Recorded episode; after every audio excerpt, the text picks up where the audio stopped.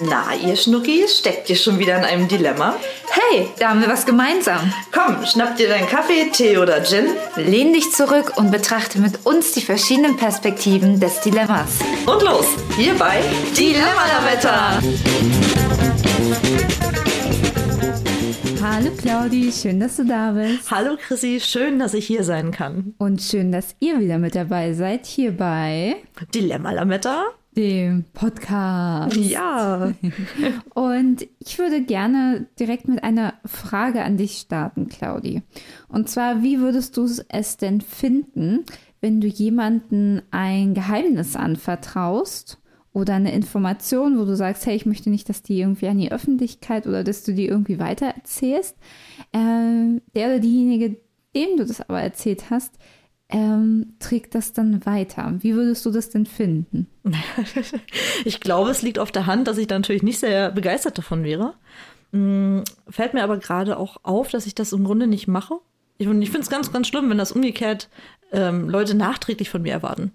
Kennst du das? Dass immer so, man führt ein Gespräch, man äh, unterhält sich irgendwie, man, äh, keine Ahnung, der andere erzählt, erzählt, erzählt und sagt dann, ach so, das sag aber mal bitte keinem. Wenn ich so denke, ja, okay, ich halte mich dann natürlich trotzdem irgendwie dran, aber das finde ich immer sehr, sehr unangenehm, wenn dann, finde ich, sollte sowas schon im Vorfeld irgendwie kommuniziert werden. Und äh, ich selbst tue das eher weniger, wäre aber tatsächlich dann schon ziemlich enttäuscht, mh, wenn ich diese Bitte einfordern würde im Vorfeld ne? und derjenige sagt, ja, mache ich und äh, sich dann aber irgendwie nicht dran hält, das wäre schon, das wäre schon doof.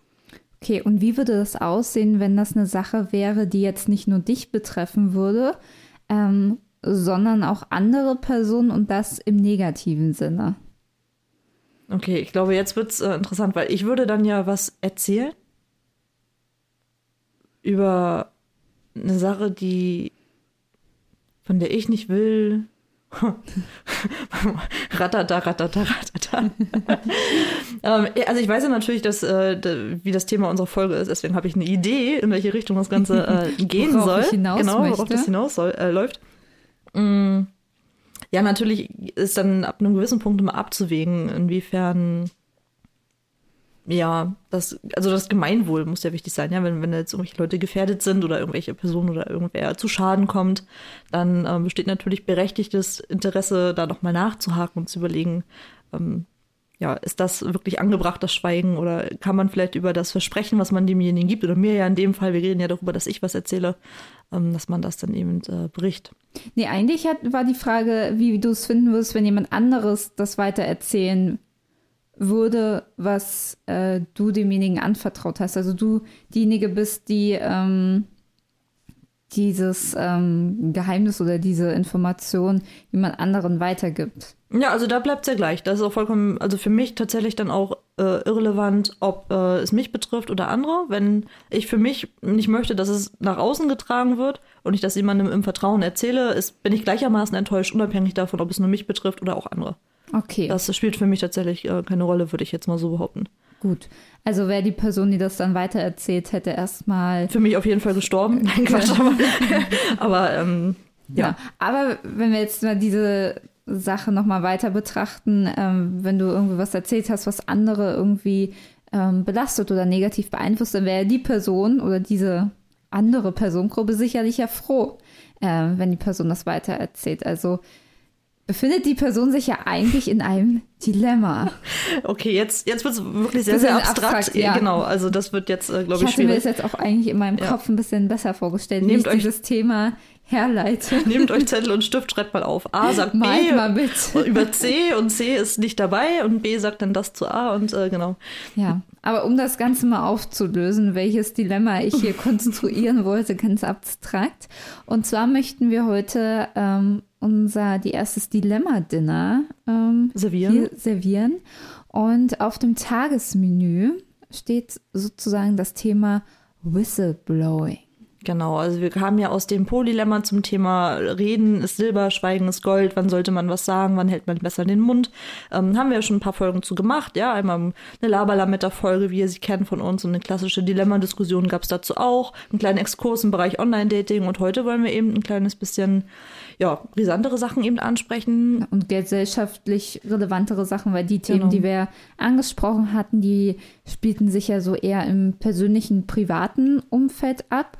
Und wenn wir uns jetzt mit dem Thema Whistleblowing beschäftigen, geht es ja in das Arbeitsumfeld und eben auch, ähm, ja, besprechen wir dann jetzt mhm. Themen, die ja ähm, eine größere gesellschaftliche Gruppe anspricht. Genau, und äh, bevor wir jetzt gleich nochmal ganz wild starten, äh, würde ich vorschlagen, Chrissy, erklär doch nochmal ganz kurz, was ist denn Whistleblowing eigentlich? Genau. Ähm, Whistleblowing ähm, ist halt etwas aus dem Englischen. So mhm. und heißt übersetzt eigentlich jemand, der die Trillerpfeife bläst, beziehungsweise er ist auch ein Hinweisgeber.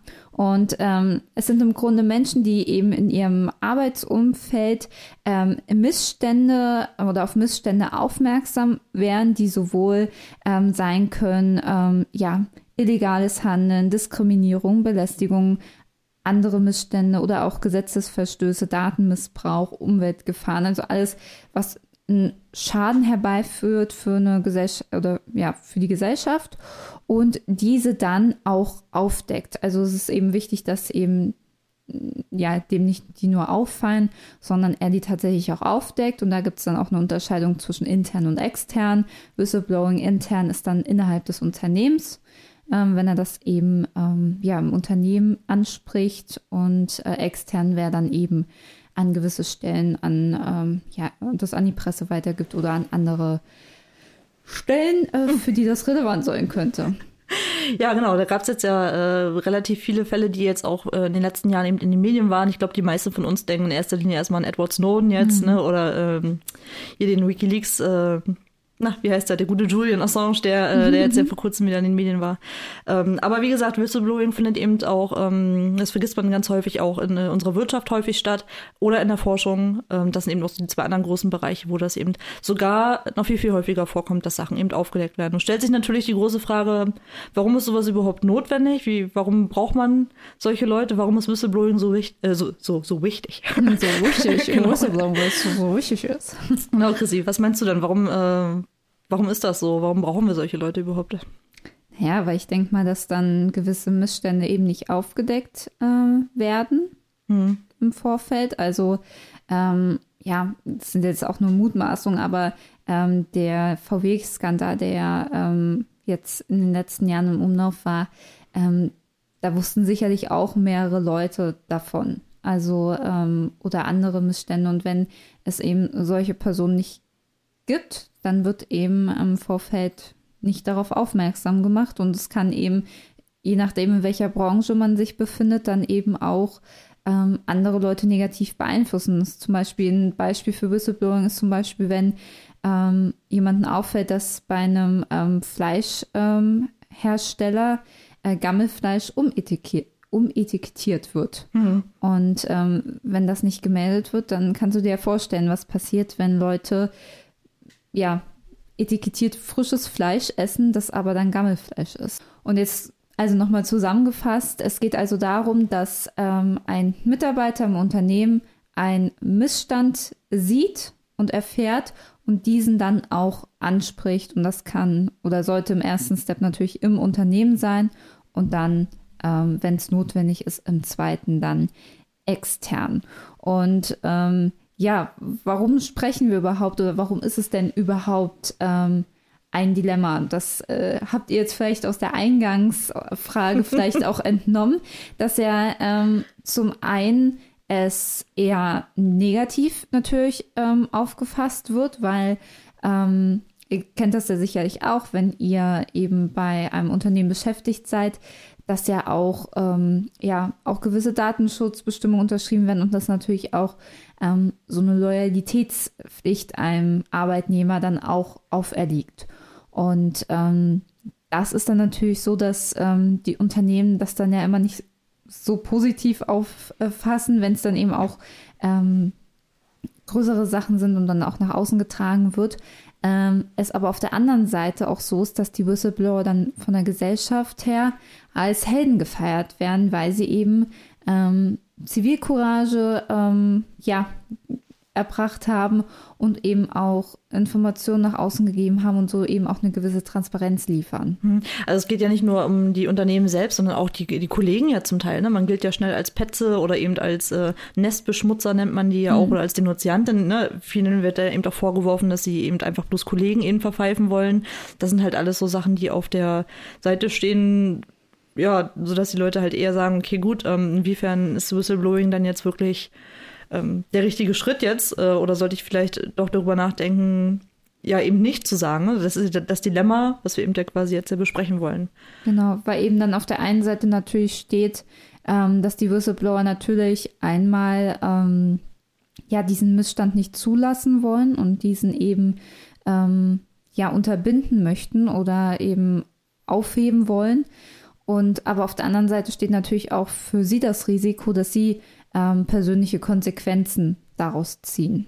Genau, persönlich und beruflich, ne, das kann ja über Jahre hinweg auch den Privatbereich dann irgendwie beeinflussen. Ja, wenn wir jetzt zum Beispiel äh, die Forschung jetzt nehmen wollen, wenn da äh, jemand da Missstand aufdeckt, jetzt bei, ähm, sagen wir mal, gefälschte, gefälschte Datensätze oder eben, ne, irgendwas in der Richtung irgendwie auffällt, ähm, dann hört man ja recht häufig durch diesen, dass die, durch diesen hohen Konkurrenzdruck eben auch in der Forschung ähm, mit solchen Sachen gedroht wird wie äh, Forschungsgeldentzug und solchen Sachen, ne? Oder dass äh, ihm ganz klar gesagt wird, wenn du jetzt hier einmal raus bist, ähm, dann findest du in der Forschung auch erstmal keinen anderen Job. Das sind ja dann auch so ja, so eine gewisse Perspektivlosigkeit, die dadurch entsteht und ähm, enormer Druck, der da halt aufgebaut wird. Ja, bevor wir jetzt auch in die Diskussion sozusagen gehen, was denn die äh, Vor- und Nachteile der jeweiligen Perspektive sind, ähm, ist es, glaube ich, auch nochmal wichtig abzugrenzen, Whistleblowing ähm, gegenüber Kritik oder Hinweisen, weil ähm, Whistleblowing ist tatsächlich, geht es um Missstände, um ähm, illegale Handlung und ähm, nicht um, ja, dass man ähm, jetzt denkt, okay, ähm, das Management, das hat jetzt irgendwie eine falsche Entscheidung getroffen oder ähm, das und das, wie sie handeln, das gefällt mir nicht oder das, da nehme ich an, dass wir dann Verluste haben werden. Das ist ähm, Kritik und das sozusagen nach außen zu geben oder ähm, das ist dann kein Whistleblowing. Es geht, wie wir das eben anfangs äh, schon gesagt haben, wirklich eben darum, Sachen aufzudecken, die äh, wirklich für die Allgemeinheit und für die Gesellschaft eben ja, schwierig sind oder bedrohlich eben in irgendeiner Form. Genau. Also zum Beispiel, wir beide arbeiten ja im Marketing. Wenn äh, uns jetzt zum Beispiel ähm, nicht unser gewünschtes und für richtig befundenes Marketingbudget genehmigt wird, ähm, wäre das, wenn wir diese Information nach außen tragen würden, kein Whistleblowing, sondern einfach nur Kritik. Wenn wir aber äh, mitbekommen, dass ähm, zum Beispiel, ähm, ja, weiß ich nicht, ähm, ein, wenn wir zum Beispiel für einen Kosmetikhersteller ähm, arbeiten würden und ähm, wir uns als ähm, Naturkosmetik, die tierversuchsfrei Produkte herstellt, werben und wir eben mitbekommen, weil wir die Produktionshalle besuchen, dass eben doch Tierversuche durchgeführt werden an den angeblich tierversuchsfreien Produkten, dann wäre das ähm, eine Information oder ein Missstand, der eben durch ähm, Weitertragen dann auch, wo wir dann auch zu einem Whistleblower hm. werden könnten, wenn wir das eben entweder intern, extern nach außen tragen würden. Ja, Chrissy, wie würdest du dich dann in solchen Situationen eigentlich entscheiden, wenn wir schon beim Thema sind? Bist du eher pro Whistleblowing? Was, wie stehst äh, du dazu? Ja, also ich finde es auf jeden Fall richtig und wichtig, auf Missstände aufmerksam zu machen, aber dann, wie gesagt, erstmal innerhalb des Unternehmens. Und viele Unternehmen haben da ja auch ähm, Systeme oder auch, ähm, ja, manche Unternehmen wünschen sich das ja auch von den Mitarbeitern, dass eben ähm, ja auch auf solche Missstände aufmerksam gemacht werden, weil letztendlich äh, bin ich auch der Meinung, ist das auch so die nachhaltigste Herangehensweise und auch die wirtschaftlichste Herangehensweise für Unternehmen, weil es gibt ja auch für Unternehmen gewisse Prüfverfahren wie Wirtschaftsprüfer, ähm, wo Dinge wie Steuerhinterziehung oder so ja auch ähm, auffallen, wenn, ähm, wenn sie gemacht werden und eben entweder früher oder später.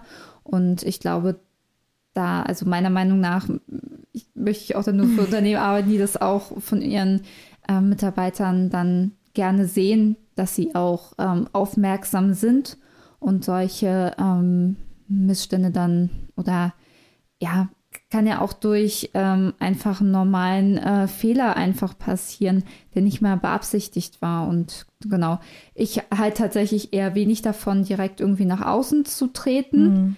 sondern das erstmal anzusprechen. Aber sehe auch in den Beispielen, die jetzt auch bekannt geworden sind, ähm, halte ich das trotzdem in den Beispielen ähm, für richtig und wichtig, dass eben nach außen getreten wird, wenn eben das interne Ansprechen zu keinem Erfolg führt. Mhm.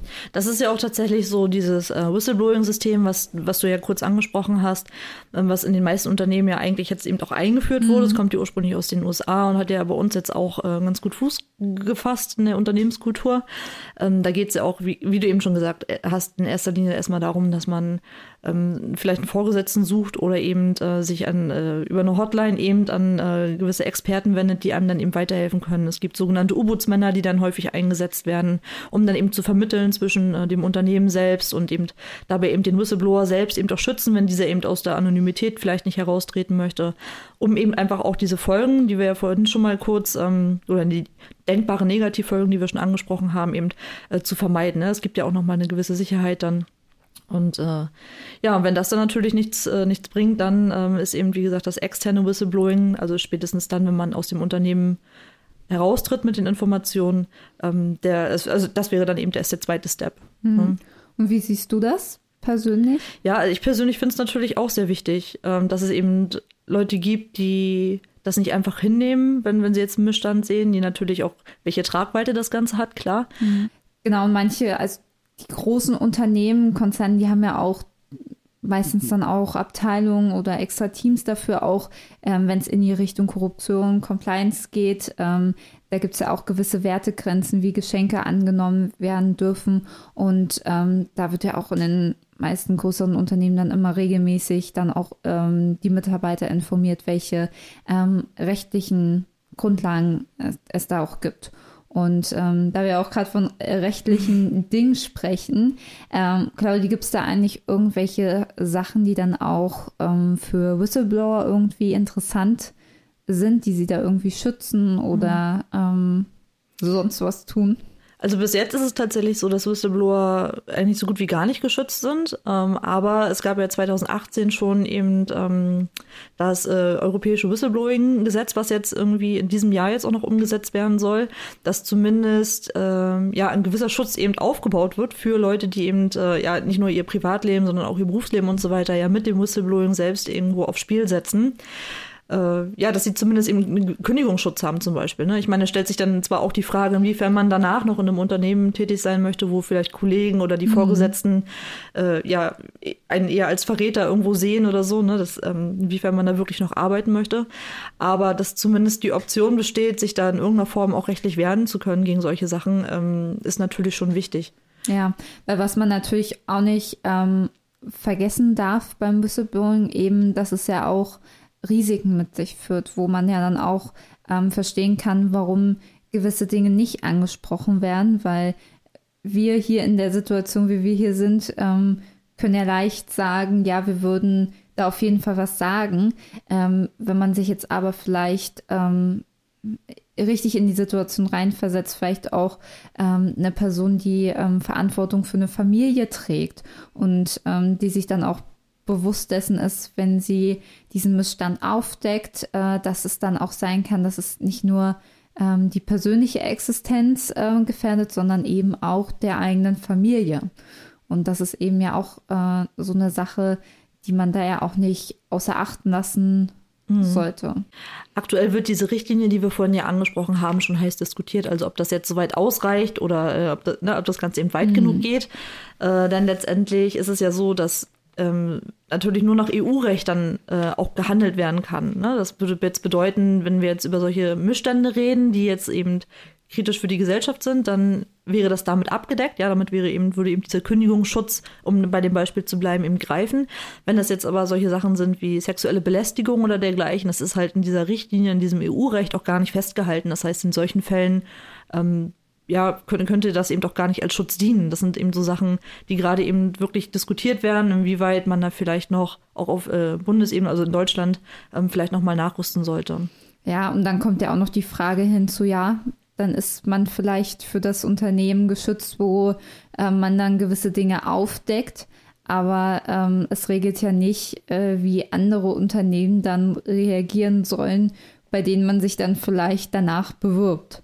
Genau. Ähm, das ist ja dann auch nochmal so eine Sache, die sich ja dann mit sich zieht. Das hört man ja auch häufig, dass die äh, Whistleblower dann im Nachgang, wenn sie sich woanders bewerben, schon äh, Absagen bekommen, nee, wir wollen hier keine Verräter oder keine Schnüffler bei uns im Unternehmen. Ja. Das ist ziemlich traurig zu hören, aber leider ähm, zumindest äh, was, was man jetzt eben so mitbekommt aus den Medien und eben auch aus äh, verschiedenen Podcasts und dergleichen, leider ähm, gang und gäbe. So ist mein Eindruck zumindest, der bis jetzt entstanden ist bei mir.